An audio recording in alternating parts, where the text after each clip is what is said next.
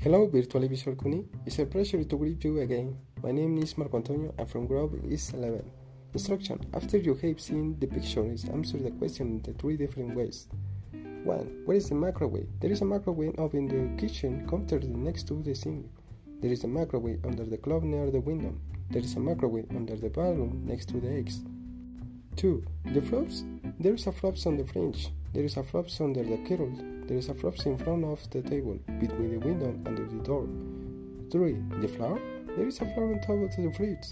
There is a flour on top of the condiment bar on the wall. There is a flour between the cherries and the water pitcher. 4.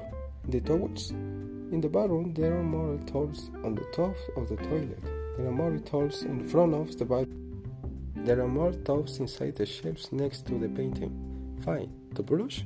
There are the brush above the sink. There are the brush